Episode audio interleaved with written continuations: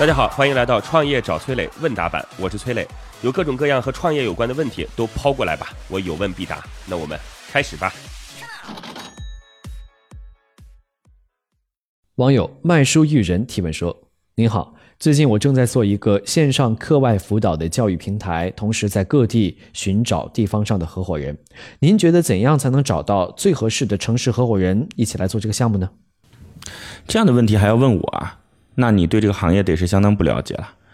呃，不管是什么样的行业，其实所谓的找合伙人，我说的稍微残忍一点啊，就是认知收割。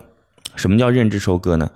你的认知要比他高一点，你所描绘的愿景是被他所认同的，你所描绘的愿景是被他所认同的，也就意味着说，哎，你告诉他说这个方式能赚赚到钱，对吧？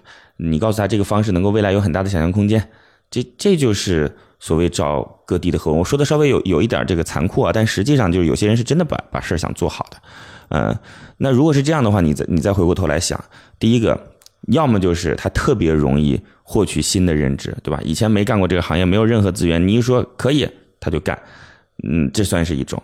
那第二种呢，就是他过去在这个行业当中，他也了解这个行业的痛点，他也知道这个行业的需求，你跟他一讲之后，跟他的认知是完全契合的，哎，那他一听说，我愿意干。是吧？然后呢，还有第三点就是，这个自己手中也有一些相关的资源，经过你的这种教育之后，他知道哦，原来我手中的这些是宝贝啊，我这手中可以变成价值，我以前还不知道呢，对吧？那那就可以干，是反正就这几种类型呗。我个人觉得呢，就是第三种类型啊，最容易变成合伙人，因为他第一对行业没那么清楚，你是专业。的这个从业者，你的认知要比他高，是吧？第二个，他一盘算自己还真的是有能力，那行啊，那我就试试看吧。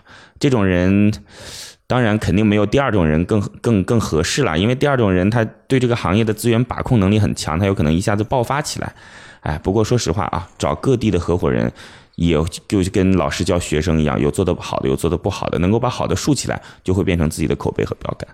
好吧，那你自己好好想一想。如果这个问题都没想通，我我觉得你压根儿就没做好准备。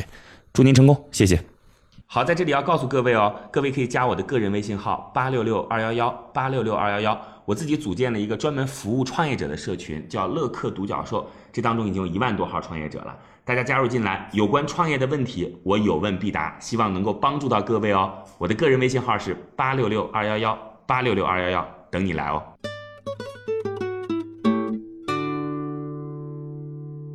壮志凌云提问说：“崔老师您好，我们团队研发了一款大型的自助洗车设备，比原来的自助洗车设备省水百分之三十。两台设备投在了两个地方，扫码支付流水还行，基本上成本能够持平。那我们现在手头还剩的钱不是特别多了，预计还够开两个点，所以想听一听您对于这个产品商业模式上的一些建议。谢谢。我呢就想告诉所有的创业者，就像类似于像这样子啊，就是。它属于整个财务模型非常简单的这个产品，或者整个财务模型非常简单的商业逻辑，你压根儿就不用担心说，哎呀，我现在手头有没有钱？就是你，你看，你一个定点洗车点，挑好地方，他只要说，他给你的这个门槛要求没那么高啊，说一个城市当中只有一个，甚至有些城市一个地方都都选不下来，他对于对于场地的要求没那么高，那你就思考有多少地方可以放。是吧？然后你周边的居民要求是多少，或者说怎么样的路口是可以满足得了你的，或者怎么样的地下停车库停多少车的地下停车库，有多少业主的地下停车库是可以满足得了你的，这些都能够计算清楚之后，然后你这个设备大概多长时间能够收回成本，损坏率大概是多少，平时的运营费用是多少，就这是很简单的一个财务模型。就这个财务模型算出来之后，就它就相当于说是我这儿有一个可以生金蛋的鸡。是吧？这个金蛋多长时间可以生出一枚来？呃，你这个鸡大概需要多少钱？你们愿不愿意？实物就摆在这儿啊，场景就很明确啊。我我觉得钱压根儿就不是问题。无数这些不用花心思就能赚到钱的这个梦想是被好多人期待的，好吧？所以，所以我觉得要么就是你们自己这事儿呢本身还没有能赚到太多的钱。对你，你看你说基本能够持平吗？持平这事儿谁给你干？你你不要跟我讲说未来我们的想象力是能够拿到这些车主的信息，以后去打他的车后市场，别这么想。